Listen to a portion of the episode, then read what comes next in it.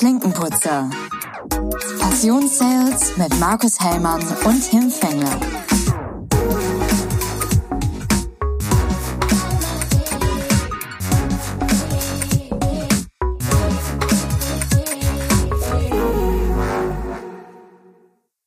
Herzlich willkommen zu einer neuen Episode unseres Podcasts. Hi Markus.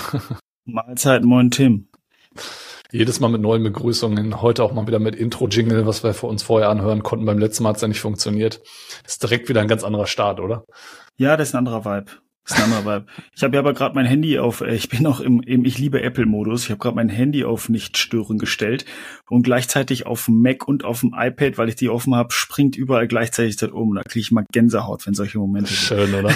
Schön, ja. So eine Synchronisation ist schon was Feines. Ah, herrlich. Und meine Uhr jetzt, ah, mein Gott, jetzt hören wir auf. Ja, ich schwelge schon in. aber dann machst du auf jeden Fall mehr als ich mache. Ich äh, vergesse das ehrlich gesagt immer, das könnte ich mal eben machen. Äh, Fokus, äh, nicht stören. Sehr gut, habe ich jetzt auch gemacht. Sehr gut. Also sind wir beide dann auch persönlich synchronisiert im Nicht-Stören-Modus. Auf jeden und Fall. Das haben wir ja, das haben wir ja quasi heute im Vorgespräch auch gemacht, dass wir uns beide synchronisiert haben und haben festgestellt, wir sollten mal unsere Laberei vielleicht ein bisschen einschränken, um uns auf das Wesentliche zu konzentrieren, damit unsere Episodenlänge nicht immer so ausartet. Wir ja. haben dann nochmal ein wenig äh, Feedback bekommen, sowohl auf deiner als auch auf meiner Seite, dass wir probieren, schneller zum Punkt zu kommen, dass das Persönliche zwar auch mit dazu gehört, aber wir sollen trotzdem nicht so viel labern. Ja, ist uns quasi durch die Blume gesagt worden. Und da dran wollen wir uns halten. Und ähm, deswegen würde ich einfach mal direkt sagen, unsere Episodenfolge oder der Titel hat sicherlich dann schon verraten, ähm, was wir als Inhalt heute transportieren wollen. Aber Titel ist, wer fragt, der führt. Wie kommt das zustande? Tja, Tim, hast du vorgeschlagen. Stimmt, habe ich vorgeschlagen, richtig, genau, ja. So kam da zustande. Dieses, wer fragt, der führt. Ähm, also ich weiß, dass ich das auf jeden Fall in den letzten Episoden extrem oft gesagt habe. Und ähm, ich sage das auch privat immer sehr, sehr oft, ähm, weil sich das im Vertrieb immer wieder bewahrheitet. Und ich glaube, das ist ein total wichtiges Vertriebsthema und äh, deswegen habe ich es vorgeschlagen, richtig, genau. Also ja. das sich gut aus der Situation gerettet. Jetzt sage ich es auch direkt, damit die äh, Zuhörerinnen und Zuhörer direkt Bescheid wissen. Wer fragt, muss auch aktiv zuhören. So, jetzt haben wir unser aktives Zuhören auch schon mal platziert für diese Folge. Kann ich einen Haken dran machen? Sehr ne? gut, dann nerven wir da auch keinen mehr mit. Ste stetig Tropfen hüllt den Stein, ne? Irgendwann wacht die, nachts, ja, irgendwann wachen die Nachtsleute auf. Aktives Zuhören. Nichts anderes. Ja. ja, und äh, zum Thema, wer fragt, der führt. Äh, bin ich in der Vorbereitung ein wenig philosophisch geworden. Und das haben wir gerade auch schon in unserem Vorgespräch besprochen. Markus war ganz schockiert, ist fast verschreckt von seinem Stuhl gefallen, aber ich glaube, er steht gerade, ne? Ich stehe nicht, ne, ich sitze. Ach so, okay. Ich stehe nämlich gerade ausnahmsweise. Ja, haben wir mal umgekehrt. Dann bist du quasi dann vor Schreck fast vom Stuhl gefallen, dass ich philosophisch werde, weil äh, ich habe mich mal ein bisschen damit beschäftigt, wo kommt das überhaupt her? Ja, diese tolle Devise und dieser tolle Spruch, wer fragt, der führt. Und äh, da bin ich auf unseren lieben Philosophen Sokrates gestoßen. Der hat das Sakrotan erfunden, oder? Oh Gott, ey. Ich muss, du musst das macht, noch kurz einschieben. einfach wieder diesen Witz. ah, herrlich. Das, das schreibe ich mir auf. Witz, oder? ja, voll. Ja. Ein richtiger Babyboomer-Witz. Deswegen greifst du gerade auch deine Hände ein, oder hast du gerade in Unschuld gewaschen oder in, Sokra in Sokrates? In Sakrotan. ah, herrlich. Also nein, der hat nicht Leute. Sakrotan erfunden, sondern äh, ist ein griechischer Philosoph gewesen. Ich glaube, er lebt nicht mehr, gehe ich mal stark von aus. Also lebt irgendwie zwischen 469 und 399 vor Christus, um jetzt auch nochmal so ein paar Fakten hier einzustreuen. Äh, aber was war seine Hauptdevise? Also der wollte durch einen strukturierten Dialog und auch durch Fragetechnik Menschenkenntnis erlangen, ethische Grundsätze erlangen und Weltverständnis erlangen. Und ähm, ihm ist damals auch schon aufgefallen, dass das nicht dadurch funktioniert, den Menschen einfach nur zuzuhören, sondern eben auch Fragen zu stellen und die Leute zu provozieren, von alleine auch Dinge zu erzählen und Dinge von sich zu geben. Und ich glaube, das ist eine Devise, die man eben auch im Vertrieb ähm, sehr, sehr oft durchsetzen muss und es bewahrheitet sich halt auch immer wieder. Wie siehst du das? Fragen im Vertrieb? Also in meinen Augen ist es eine der Schlüsselsachen, die wir machen müssen, weil im Endeffekt, wenn wir zum Beispiel wieder zurückgucken auf unser, auf unser geliebtes Harvard-Konzept, Begründen der Interesse hinter der Position, eine Interesse bekommt man nur raus durch Fragen stellen. Und ähm, wenn man da da klassisch reinschaut, dann dann können wir eigentlich drei Fragen unter unter oder das können das in drei drei Themenblöcke einteilen. Das sind immer geschlossene Fragen, also ja oder nein. Dann gibt es die halboffenen Fragen. Das ist, wo ich einfach ein, eine gezielte Antwort herbeiführe, wie zum Beispiel, wenn ich dich fragen würde, wie viele Mitarbeiter hast du? Da kannst du jetzt nicht groß ausholen, sondern gibst du mir eine, eine gezielte Antwort auf meine halboffene Frage. Dann gibt es halt die typischen offenen Fragen, wo wir halt häufig damit einsteigen. Also wir fangen ja nicht mit einer geschlossenen Frage an, das wirkt direkt das Gespräch ab, sondern ähm, das ist die offene, ist jetzt hier gerade bei mir Musik angegangen. Nicht schlecht. Das war jetzt strange, ja voll. Ähm, auf jeden Fall, genau, und die offene Frage ist wie, was, wo, warum. Damit fangen wir meistens an, um das Gespräch zu eröffnen und dann auch einfach zu hintergründen, was dahinter ist. Also ich glaube, Fragen ist mit das Wichtigste im Vertrieb. Ich habe letztens auch schon in unserem vorherigen Episode gesagt, äh, erstellt euch Fragelisten. Das war ja ein Tipp, den ich letztens mitbekommen habe. Genau, Weil, das war ja, glaube ich, eine Erkenntnis aus deinem Workshop, wo du daran teilgenommen hast, beziehungsweise aus dem Seminar, ne? Genau. genau, weil das wirst du mir jetzt gleich auch sicherlich äh, von Mr. Sakrotan erklären. Genau, ähm, so Sokrates hat das nämlich unterteilt. Also der, der ja. hat äh, sogenannte sechs Grundmuster ähm, dieser ganzen ähm, Fragetechniken damals schon vorangetrieben und ähm, also das, was, er quasi äh, entwickelt hat, beruht eben aus sechs verschiedenen Grundmustern. Und äh, ich habe mal ein bisschen das versucht, diese allgemeinen Grundmuster auf unseren Vertrieb und auf Kunden und auch eine, eine Kunden-Lieferanten-Beziehung einfach mal anzuwenden. Also, Aber der Sokrates, das ist doch der, der bei, bei Betreutes Fühlen, der Arze Schröder, der zitiert den noch häufig, oder? Ich dachte, jetzt kommt schon wieder so ein, so ein, so ein Joke von dir.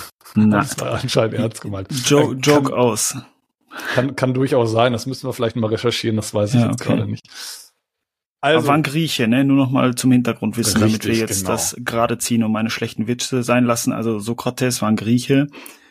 Kam aus ähm, dem griechischen Athen ja, aus dem okay. griechischen Teil von Athen und entwickelte die philosophische Methode eines strukturierten Dialogs, um mal von meinen Notizen abzulesen. Ja, mehr Informationen habe ich mir aber auch nicht rausgesucht. Ich hoffe mal, das stimmt und äh, ich kann meiner Quelle trauen. Nicht, dass wir hier Unwahrheiten erzählen. Aber nochmal zurückzukommen auf diese sechs Grundmuster äh, und die auf den Vertrieb anzuwenden. Also es beginnt mit klärendes Denken und Verstehen. Also, ähm, was, was, was, was meint Sokrates damit? Ich will jetzt gerade schon fast gesagt, was meine ich damit, aber äh, von mir kommt es nicht. Ich, ich rezitiere es quasi nur. Ähm, Im Vertrieb ist es entscheidend, eben Fragen zu stellen, um Kundenbedürfnisse und Probleme zu klären. Und äh, Kunden können oft ähm, nur vage über ihre Herausforderungen sprechen. Ne? Und deswegen geht es erstmal darum, ähm, diese, dieses kläre Denken und Verstehen erstmal anzureißen. Ne? Also um erstmal eine Frage zu stellen, was für eine Frage könnte das zum Beispiel sein? Ähm, kannst du mir ein Beispiel dafür geben, wie unser Produkt ein Problem lösen konnte? Um erstmal zu, zu, zu klären, dass wir beide Seiten, also sowohl äh, du als auch der Kunde, das gleiche Verständnis davon haben, worüber wir diskutieren, worüber wir sprechen. Also das ist, glaube ich, erstmal Grundvoraussetzung als allererstes, dass wir unser Verständnis von unserer Diskussion erstmal auf ein Level bringen. Ja, also Beispiele werden, wie, wie ich gerade gesagt habe, kannst du mir ein Beispiel geben, wie unser Produkt dein Problem lösen könnte?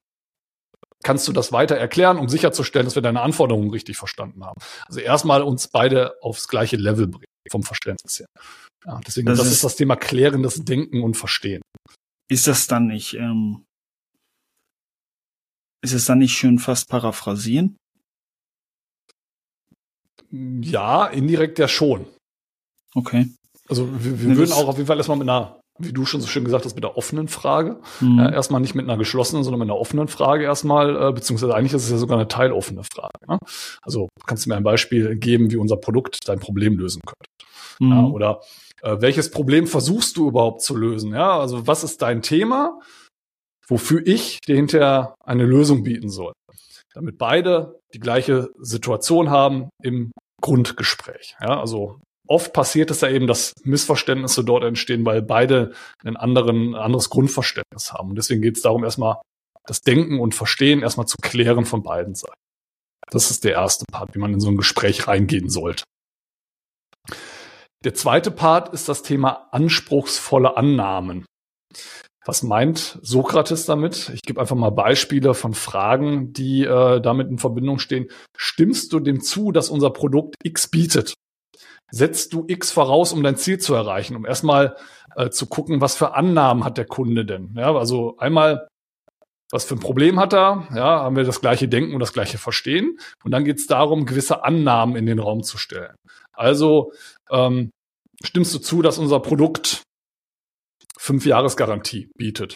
Oder setzt du voraus, dass ich eine lebenslange Garantie auf das Produkt bieten muss, um dein Ziel zu erreichen? Ist das dir wichtig?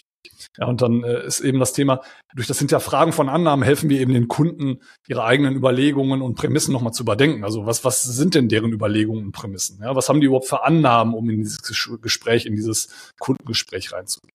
Und gegebenenfalls kann es auch dazu führen, dass wir dann äh, die Meinung unserer Kunden dadurch durch dieses andere, äh, durch diesen Anreiz, dass wir die Meinung unserer Kunden auch gegebenenfalls ändern. Ja, das kann auch dadurch passieren, beispielsweise. Also man merkt, es ist sehr semantisch, dass man da durchgeht. Ne? Also man geht mhm. erstmal, erstmal levelt man beide Seiten, dann guckt man, was hat der Kunde denn überhaupt für Annahmen, in die er das Gespräch reingeht. Also du gehst ja mit einem gewissen Thema rein in so ein Kundengespräch. Ähm, wenn nicht, dann hältst du eben nur Smalltalk. Aber erstmal zu gucken, was hat der Kunde denn für Annahmen überhaupt, vielleicht von dem Produkt. Dann ja, das habe das hab ich ja auch ähm, als einer der Hauptthemen aus, aus dem Buch von, von Martin Limbeck, diese Vertriebsbibel da, dieses dicke Buch. Ich heute Morgen nochmal reingeschaut und gesehen, dass einer seiner Themen ist, ähm, kenne dein Ziel, dann weißt du auch, was du fragen musst. Das ist ja mhm. genau da, wo du hingehst. Also du kennst ja dein Ziel, was möchtest auch du, was möchte der Kunde, um du bist ja jetzt in der Phase zwei so bestätigt haben möchtest, dass ihr über dasselbe sprecht. Genau, richtig. Und dann nochmal okay. auch zu gucken, vielleicht dann auch darüber rauszufiltern, was sind denn so die, die Hauptkriterien, die dem Kunden wichtig sind. Das filterst du ja darüber dann auch wieder raus, wenn du die richtigen Fragen stellst. Mhm. Ähm, der dritte Schritt ist das Thema Untersuchen von Beweismitteln und Gründen.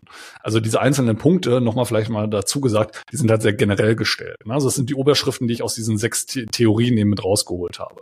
Die sind jetzt nicht auf den Vertrieb angewendet, sondern die sind sehr allgemein gefasst. Also das dritte ist Untersuchen von Beweismitteln und Gründen. Was könnten das für Beispielfragen sein? Warum sagst du, dass dies die beste Lösung ist? Also warum erstmal rausfinden, ja, die Beweise und die Gründe für diese Thematik, die wir ja vorher definiert haben. Also vorher haben wir definiert über die Annahmen, was ist ihm wichtig, was ist ihm vielleicht nicht eben wichtig. Und dann geht es darum, die Beweismittel und die Gründe dafür zu suchen. Und dann eben sowas wie, warum sagst du, dass das die beste Lösung für dich ist? Oder woher weißt du das, dass das die beste Lösung für dich ist? Ähm, welche Daten unterstützen das? Ja, das ist das Thema Beweismittel und Gründe erstmal suchen. Oder das generelle Thema einfach warum zu fragen. Ja, und warum ist ja so eine schöne Frage, die du sicherlich äh, von deinen Kindern äh, sehr gut kennst. Ähm, bei mir ist es noch nicht so weit. Da ist der Wortschatz noch nicht ganz so ausgeprägt. Aber das, da freue ich mich auch schon drauf. Ja, also Untersuchen von Beweismitteln und Gründen ist der dritte Punkt. Erstmal zu hinterfragen, warum meinst du denn überhaupt, ist unser Produkt die beste Lösung oder ist vielleicht auch der Wettbewerb besser als wir? Warum meinst du das? Was unterstützt das überhaupt? Ja, sind das irgendwelche Materialwertigkeiten? Ist das eine zusätzliche Garantie? Ist das ein zusätzlicher Service, der geboten wird? Das einmal zu hinterfragen. Hast du da irgendwelche Ergänzungen zu? Nee, tatsächlich nicht. Ich finde aber, dass es, ähm, du hast vorhin gesagt, das ist so grundlegend. Das ist eigentlich genau das, was jeder in seinem Buch reinschreibt, wenn man fragen soll, was du gerade vorträgst. Also man kann da wieder sehen, ähm, wie war nochmal das Sprichwort? Wir haben letztens schon miteinander gehadert. Ähm, alter Wein in neuen Schläuchen. Ne, so rum war's. Ja, doch, ergibt Sinn. Also immer nee, wieder. Neuer Wein in alten Schläuchen. Oder? Nee, wieso das Grundthema, also der Wein, ist immer gleich und wir packen immer nur eine neue Hülle drum. Also okay. eigentlich machen die Leute immer eine neue theoretische Hülle drum. Im Endeffekt läuft es aber immer wieder auf äh, Sokrates zurück über diese verschiedenen Phasen, die man durchläuft. Man kann dann sagen, okay, wie frage ich? Das ist dann die Technik dahinter. Aber ähm, ich glaube gar nicht, dass man das bei diesem Thema auf den Vertrieb runtermünzen müsste, sondern es geht ja eigentlich um all, bei allem. Ne? Immer wenn wir ein Gespräch führen, passen deine Phasen, die du gerade erzählst, ähm, perfekt. Also habe ich nichts, nichts zu ergänzen. Wir können nachher ganz zum Schluss vielleicht nochmal über Fehler sprechen, die man da auch machen kann. Aber jetzt gerade habe ich da keinen Punkt zu. Sehr gut. Ja, ich, ich glaube, das ist, ist halt generell, sobald ich mit einem Gespräch irgendwas bewirken möchte, ähm, sind das, glaube ich, so Vorgehensweisen, die man sich immer wieder in den Kopf rufen sollte. Und unbewusst macht man da sicherlich auch einige Themen schon von. Aber ich fand das eigentlich mal ganz gut, das nochmal so ein bisschen rauszustellen und zu gucken. Das sind jetzt wirklich sechs Punkte, die ich in so einem Gespräch, wenn es zielführend werden soll, eben beachten sollte. Ja, sonst sind wir beim Thema Smalltalk oder sonstiges. Ja, also Punkt Drei hatte ich jetzt, genau. Jetzt sind wir bei Punkt vier. Und Punkt vier ist das Thema Berücksichtigung alternativer Standpunkte und Perspektiven. Also beispielsweise gibt es Alternativen zu unserem Produkt. Ja? Gibt es einen Wettbewerb, den du ins Auge gefasst hast? Ähm, ist es vielleicht auch ein Kunde, der eigentlich beim Wettbewerb kauft, aber den ich jetzt gerade als, als Neukunden irgendwie akquirieren möchte? Dann kann ich mich natürlich auch darauf gerne im Vorfeld vorbereiten, ja? auf Alternativen zum Produkt. Oder wie sieht die andere Seite des Arguments aus? Was er vorher gegeben hat, das Argument, wie sieht denn die andere Seite aus, um mal beide Seiten zu betrachten? Und äh, dann äh, habe ich mir dazu nochmal einfach aufgeschrieben, Vertrieb ist es wichtig, alternative Lösungen oder Wettbewerbsangebote in Betracht zu ziehen und dann eben gerne auch darauf vorbereiten. Das hast du ja in der letzten Episode so schön gesagt. Ja, bereite dich darauf vor, bereite dich auf den Wettbewerb vor. Was könnte dein Gegenüber, wenn du auch mit einem Einkäufer springst, aus der Tasche ziehen? Ja? Was haben wir für einen direkten Wettbewerber? In welchen Bereichen ist der Wettbewerber gut? Wo können wir vielleicht kontern? Und äh, indem wir solche Fragen stellen, äh, ermöglichen wir einfach den Kunden die Entscheidung auch nochmal zu überdenken. Ja, um dem dann nochmal so ein bisschen wach zu rufen.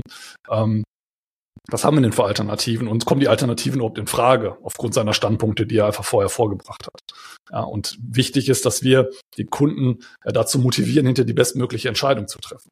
Weil wir wollen natürlich auch ehrlich verkaufen, wir wollen äh, über Ehrlichkeit natürlich auch eine langfristige Kundenbeziehung wecken und vielleicht stellen wir auch fest, in der Konstellation, das ist vielleicht gar nicht das richtige Produkt, worüber wir sprechen, aber wir haben in unserem Portfolio noch Produkt Y und vielleicht ist das das bessere Produkt. Also so einer Diskussion heißt es ja nicht nur, dass man den Kunden dazu bewegt, seine äh, Meinung und Entscheidung zu überdenken, sondern auch für uns im Kopf einfach nochmal zu überdenken, gehen wir mit dem richtigen Produkt ins Rennen?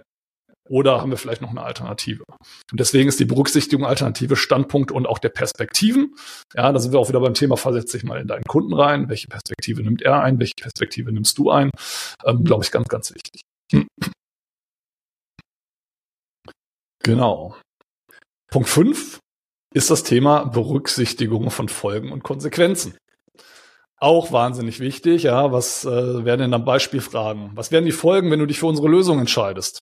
Folgen hört sich immer so ein bisschen negativ ein, aber was, was würde daraus entstehen, wenn du dich dafür entscheidest für unser Produkt? Ähm, gibt es in Anführungsstrichen Nebenwirkungen zu betrachten? Ja, was könnte ein Einsatz unseres Produktes bei dir im Produktionsablauf, bei dir im, im Vertriebsablauf bewirken? Ja, wenn ich unser Produkt ausliefer und du das einsetzt, kann das vielleicht irgendwelche Folgen haben. Ja. Je nachdem, was für ein Vertriebsprozess ich bin. Das ist auch eine gute Vertriebstaktik. Das finde ich gut. Wenn man fragen würde, jetzt haben wir über die Vorteile deines äh, unseres Produkts gesprochen. Was glaubst du denn, was äh, das für Auswirkungen in eurer po Produktion hätte? Dann würde also der Kunde dein eigenes Produkt gut reden. Das oder ist, das eben, eine gute oder Technik. eben schlecht, je nachdem, ne? je nach, je, je nach Konstellation. Du die ersten Phasen aber falsch gemacht. Ja, ja, definitiv. aber grundsätzlich geht's ja dann darum, dass er sich selber mal hinterfragt, in meinem Vertriebsablauf, den du natürlich nicht so gut kennen kannst wie der Kunde selber, was hat das denn für Folgen? Ja, kann ich eventuell meinen mein, mein Produktionsprozess optimieren? Ähm, Habe ich vielleicht, äh, wenn ich äh, an Handwerksdienstleistungen äh, denke, in meinem in, in, im Verbau von dem Produkt bin ich dort schneller, weil das Produkt einfach einfacher zu verbauen ist. Sind Dinge integriert in dem Produkt, die ich sonst irgendwie extern verbauen muss oder sonst was. Ja, also das sind genau diese Punkte. Ähm, genau, also das Thema ist, wir sollten unbedingt die Auswirkungen unserer Produkte oder Dienstleistungen auf den Kunden genau betrachten und uns damit auseinandersetzen. Ja? Und äh, durch das Hinterfragen von Folgen oder Konsequenzen helfen wir eben auch den Kunden, die Entscheidung irgendwie sorgfältiger zu abzuwägen. Und dann eben daraus resultieren, ich finde immer das Thema Vertrauen wahnsinnig wichtig im Vertrieb.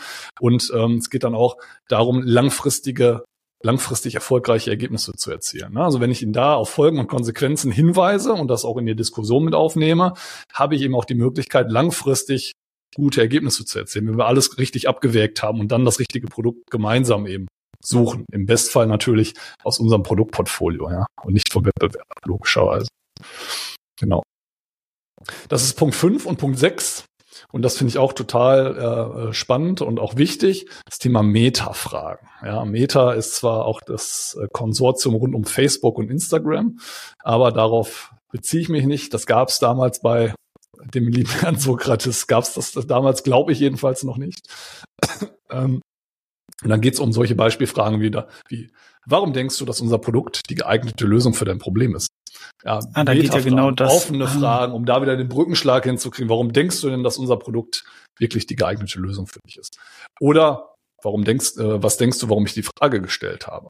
Um da wieder Meta-Informationen zu sammeln. Ja, also Meta-Fragen haben auch in der Regel die Folgen, Meta-Informationen zu kriegen. Und es gibt, glaube ich, im Vertrieb nichts Besseres als Meta-Informationen über deine Kunden zusammen. Ja, also damals, als ich in den Außendienst gegangen bin, wurde mir als allererstes gesagt, lerne auf dem Kopf zu lesen. Lerne einen Weitblick zu haben für das Büro deines Kunden. Ja, Geburtstage, Jubiläen, äh, irgendwelche Auszeichnungen, Zertifizierungen, Fußball, äh, Fan-Zugehörigkeit brauche ich dir nicht erzählen. Du rümpfst schon die Stirn, das interessiert dich nicht, ich weiß. Das filterst du gedanklich raus. Aber genau ja, das ist Themen, ja. Vielleicht ein netter Hinweis versuch nicht mit deinem Kunden, der golfen geht, über Golf zu reden, wenn du keine Ahnung von Golf hast. Richtig, genau. Ja, absolut. Das Und bei Fußball auf. dann eben umgekehrt genauso, ne? Ja, ja genau. Ich wollte ja. jetzt nicht wieder Fußball reinreiten. Wenn du da fragst, was haben denn die Frankfurter Bären am Wochenende gemacht und die Mannschaft gibt's gar nicht, ne? Wäre natürlich genau. ein bisschen blöd. Ja, genau. Und äh, das ist eben das Thema, ne? Also durch das Stellen von Metafragen können wir einfach die Denkweise unserer Kunden besser erkennen und äh, unsere Kommunikation dann auf deren Bedürfnisse eben anpassen. Metafragen. Je mehr Meta-Informationen ich bekomme, desto besser ist es im Vertrieb. Ja? Meta klingt immer so ein bisschen das sind eigentlich irrelevante Informationen. Aber eigentlich sind das, glaube ich, die Informationen, die auch langfristig eine äh, erfolgreiche Kundenbeziehung ausmachen solche Meta-Informationen. Ich muss sie natürlich vernünftig zuordnen und gegebenenfalls auch für mich gedanklich vernünftig abspeichern. Genau, das sind diese sechs Punkte. Also ich gehe es äh, gerne noch mal ganz kurz durch.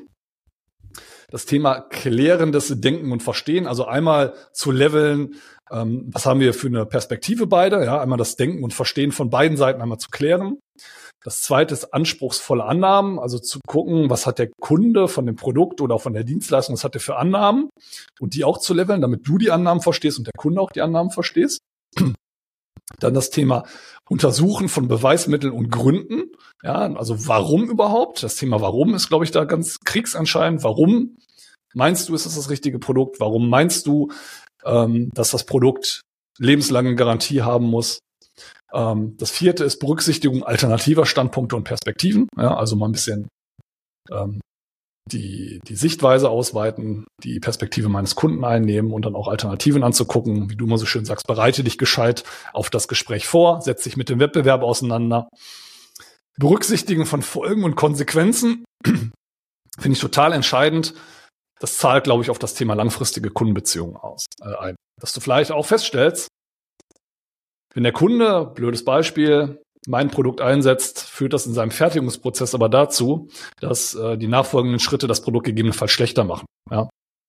Gibt sicherlich irgendwelche Konstellationen mit irgendwelchen Mitteln, mit irgendwelchen äh, ähm, ähm, Fertigungsprozessen, die man irgendwie mit einsetzt, dass mein Produkt durch eine gewisse Zusammensetzung eigentlich das Endprodukt schlechter macht. Wenn du das von Anfang an berücksichtigt und einfach sagst, das ist vielleicht gar nicht die richtige Lösung für dich, kann es aber dazu führen, dass du trotzdem deine Kundenbeziehung fertigst. Und zu guter Letzt ist eben das Thema Punkt 6, das Thema der Metafragen. Ja. Je mehr zusätzliche Informationen ich von meinem Kunden rausholen kann, desto wichtiger und auch desto wertvoller ist es für mich als Vertriebler. Genau, das wären die sechs Grundmuster von Sokrates, angewendet auf den Vertrieb. Finde ich sehr gut. Jetzt haben wir ja unseren Zuhörerinnen und Zuhörern erzählt, ähm, welche Phasen, welche sechs Stufen man durchlaufen kann, warum man es tun sollte. Jetzt hat man ja im Alltag häufig die, stellt man häufig fest, dass man schon weiß, warum man fragen sollte. Ne, da sind ja jetzt zum Beispiel die sechs Begründungen auch und Hilfestellungen, warum man es tun sollte, wo man selber, dann nehme ich mich gar nicht raus, reinfällt. Ähm, ich habe deswegen auch noch mal einmal Grundregeln mitgebracht, die wir uns einfach ein bisschen im Hinterkopf halten sollten.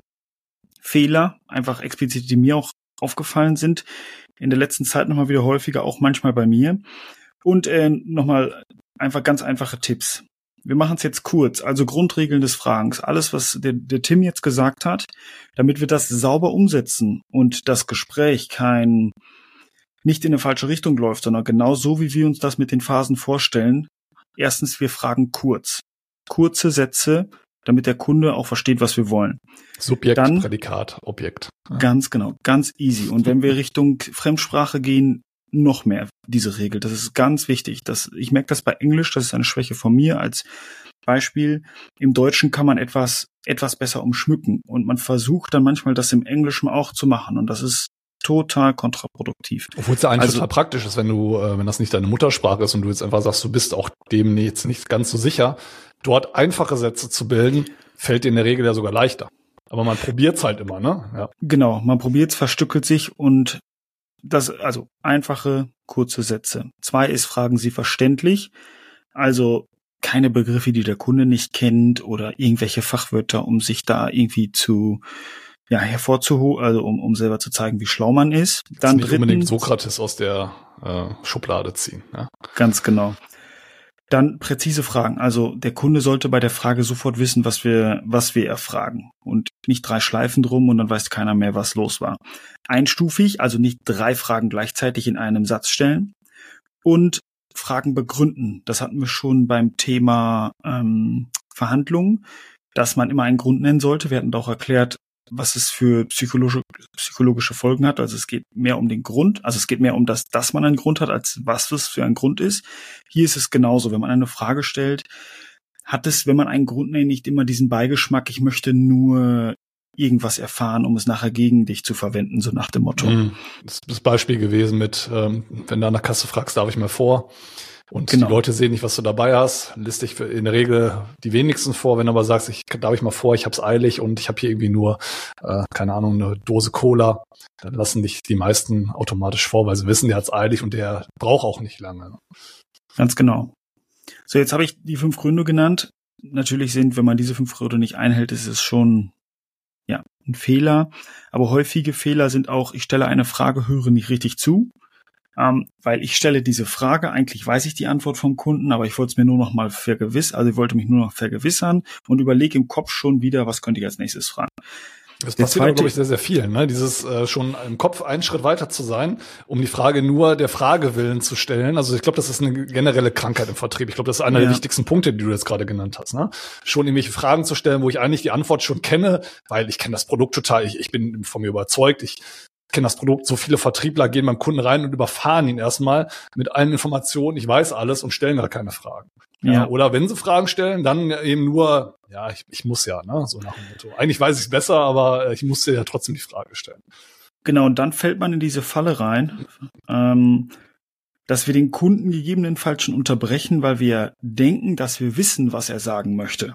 Ne, also wir wissen, wir denken, wir wissen die Antwort des Kunden schon und in der Hälfte seiner Argumentation, seiner Ausführung fangen wir ihn an zu unterbrechen oder wir denken, wenn er anfängt zu reden, dass das nicht die Antwort auf meine Frage ist und dann unterbrechen wir ihn. Aber in Wirklichkeit wollte der Kunde ausholen. Das, dann, dann diese ganzen Phasen kann man nicht mehr durchlaufen, wenn man ihm am Anfang schon so überfährt, weil dann hat er keine Lust mehr, verständlicherweise, weil dann ja. ist es kein Dialog mehr, sondern ein Ausfragen. Ähm, und was ich auch noch ähm, häufig festgestellt habe, bei mir tatsächlich persönlich auch, ähm, um Erlaubnis fragen. Da gehen die Meinungen auseinander, will ich gar nicht sagen. Ähm, aber diese Floskel, wie dürfte ich Sie mal was fragen? Also wenn ich als Vertriebler schon eingeladen wurde zum Kunde, dann brauche ich ihm nicht mehr um Erlaubnis fragen, ob ich noch was fragen darf. Ähm, damit, das, das habe ich ähm, bei solchen Sachen mag ich ja einfach die Aussagen von Martin Limbeck, weil die sind einfach klar und präzise und bringen es auf den Punkt. Ähm, wenn ich schon mit sowas anfange in eine, ein, ein Gespräch, dann gehe ich direkt in diese Dienerhaltung und Absolut. stelle ihn, den Kunden auf ein Podest. Man ist vielleicht nie, nie ähm, auf Augenhöhe mit dem Kunden, weil ne, das ist immer, ist auch immer eine Diskussion wert. Aber einmal Hausmeister, immer Hausmeister. Wenn ich einmal in dieser Dienerhaltung bin, kommst du da wahrscheinlich im Gespräch nicht mehr raus. Deswegen nicht fragen, dürfte ich mal eine Frage stellen? Oder ja. ganz viel am Telefon. Haben Sie mal einen Moment Zeit? Mhm. Ja, wenn er abgenommen hat, hat er Zeit. Wenn nicht, war es sein Problem. Ja, oder genau er soll, oder er soll mich halt unterbrechen und sagen, Hellmann, oh, Sie haben jetzt ein größeres Thema, ich rufe Sie zurück.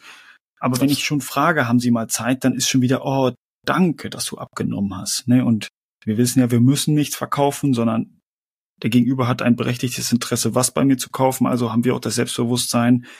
Ne? Also du lässt dir im Privaten ja auch nicht jedes Mal über den Mund fahren. Und das sollten wir beruflich auch nicht machen. Ja, das stimmt. Also ganz getreu nach dem Motto, lieber einmal mehr entschuldigen, als anstatt einmal weniger machen. Ne? Also da mach lieber und entschuldige dich im Nachgang, wenn es dann wirklich in die Hose gegangen ist. Aber jedes Mal um Erlaubnis bitten, bin ich auch kein Freund davon. Es führt auch ja. meistens dazu, dass ich äh, einfach nicht erfolgreich bin. Ja.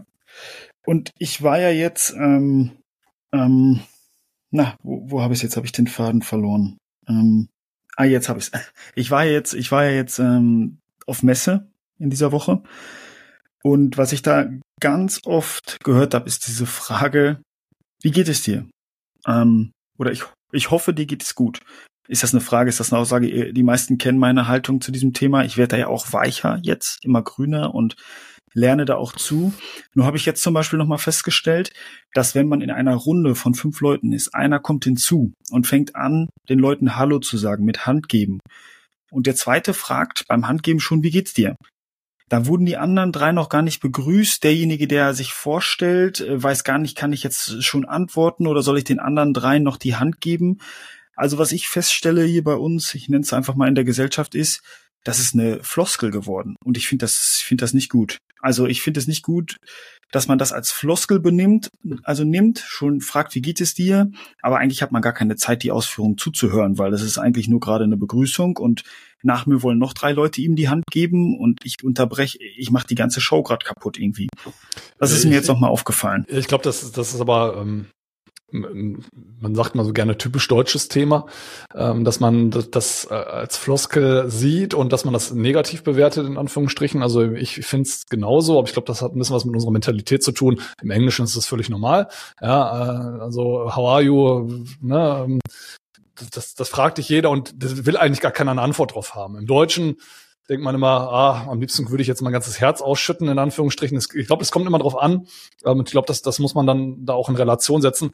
In welchem Kontext wird dir die Frage gestellt? In so einem Kontext brauchst du da eigentlich gar nicht drauf antworten. Ja, kannst du eigentlich direkt weiter Hand von den anderen Leuten geben. Und also ich habe mir angewöhnt, vielleicht mal eben kurz gut zu sagen, aber gar nicht weiter darauf einzugehen, weil du hast eh nicht die Möglichkeit dafür.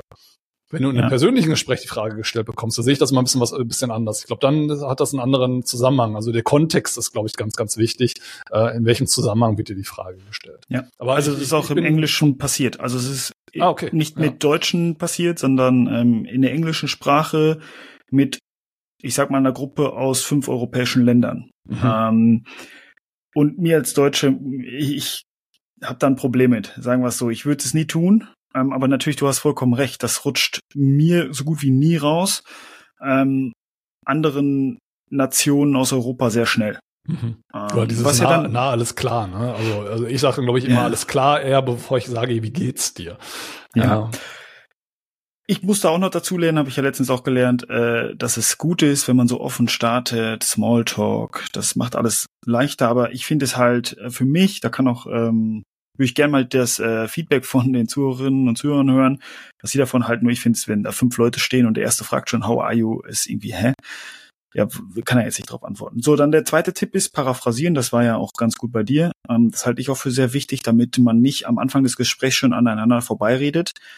Ähm, dann zum Thema Fragetechnik nochmal, ähm, je näher wir zum Abschluss gehen, also wenn wir jetzt wirklich mal im Vertrieb sind, desto geschlossener sollten die Fragen werden. Weil wir wollen ja dann irgendwann auf ein Ziel, auf unser Ziel hinaus. Und wenn wir immer in offenen Fragen bleiben, erlauben wir unserem Gesprächspartner auch immer mehr auszuweichen. Und also deswegen so Motto, ähm, stellen wir uns vor, wir einigen uns jetzt auf diese Zahlungsbedingungen, die Lieferbedingungen, dann würden sie bei uns kaufen. Guckst, ja, du manchmal meine, guckst du manchmal meine Notizen? Das ist mein letzter Punkt. Das ist, ist halt, Sätze. Das ist halt so genau diese die typische Konstellation, die in jedem ja. Vertriebsseminar äh, quasi als Beispiel steht. Deswegen. Guck mal, und der, ganz viele machen es nicht, ne? Das, das finde ich so, da haben wir letztens auch schon mal drüber gesprochen. Ähm, sehr viele kennen diese typischen Seminare und verdrehen die Augen. Jetzt hast du von Sokrates aus dem, keine Ahnung welchem Jahrhundert, erzählt, der das schon eingeführt hat und wir müssen werden uns wird es andauernd vorgebetet und trotzdem hält sich fast nie einer dran. Das ist ja das ähm, das zum Schmunzelnde. Genau, das war das letzte. Setze auch hypothetische Fragen ein, vor allem zum Ende hin, um ähm, um, ja, aber um hypothetisch und geschlossen zuzumachen. dann, ne? Also die, die müssen dann eben auch geschlossen sein, um dann wirklich auch die, die Verbindlichkeit da drin zu haben. Ne? Also Ganz stellen wir genau. uns vor, ich habe jetzt äh, sind es überzeugt von dem Produkt, man merkt das vielleicht auch im Gespräch raus. Ja? Also die Argumente, die ich von meinem Produkt an der Hand habe, die überzeugen den und der kauft jetzt gerade beim Wettbewerb. So, dann musst du einfach zum Schluss sagen, und wenn äh, sie jetzt die, die, die Themen überzeugen, wir preislich zusammenkommen, äh, das von der von den Lieferbedingungen passt, äh, Zahlungsbedingungen passen, dann könnten sie sich vorstellen, auch bei uns zu kaufen. Ja? Muss ja nicht sofort sein, ich schmeiß meinen einen Lieferanten in die Tonne und nehme jetzt einen neuen Lieferanten, sondern einfach mal ausprobieren. Aber dann sind wir uns einig, sie probieren die nächste Anlage bei uns aus. Und dann kriege ich ein Commitment oder eben nicht. Ja? Ja. Und die meisten Kunden neigen dann dazu, ein Commitment zu geben. Und dann hinterher ist man sich meistens auch zu stolz, dieses Commitment wieder zurückzuziehen. Und dann hast Ja. du quasi schon einen ersten Auftrag. Und wenn es nur ein Testkauf ist, ja. Aber so, so oft wie es ist, wenn ich das Produkt mal gekauft habe und bin wirklich hinterher davon überzeugt, weil ich kann es ausprobieren, ne? Dann neige ich eher dazu, das auch langfristig zu kaufen. Ich glaube, dieser erste Schritt, der ist ganz, ganz wichtig. Und da ist eben genau dieses Thema, zum Schluss geschlossene Fragen zu stellen, total wichtig. Nichts mehr zu ergänzen, Tim. Sehr schön, Sechs- cool. 36 Minuten, schnell den Sack zu machen. Schnell den Sack zu, bevor wir, bevor wir wieder äh, Feedback kriegen. Ganz genau. Sehr schön, dann würde ich sagen, die Episode Wer fragt, der führt, äh, in Kombination mit Philosophen und äh, auch noch ähm, äh, Gelerntes aus Vertriebsseminaren haben wir abgeschlossen und äh, dann sage ich Danke und wünsche dir ein jetzt schon schönes Wochenende und äh, wir hören uns dann spätestens in zwei Wochen wieder. Also je nachdem, wann ihr das hört. Also wir nehmen Freitag auf, deswegen wünschen wir uns jetzt ein schönes Wochenende. Aber man kann das ja glücklicherweise einen Podcast auch zeitunkritisch konsumieren. Korrekt. Danke, Tim. See you soon. Bis dann. Ciao, Markus.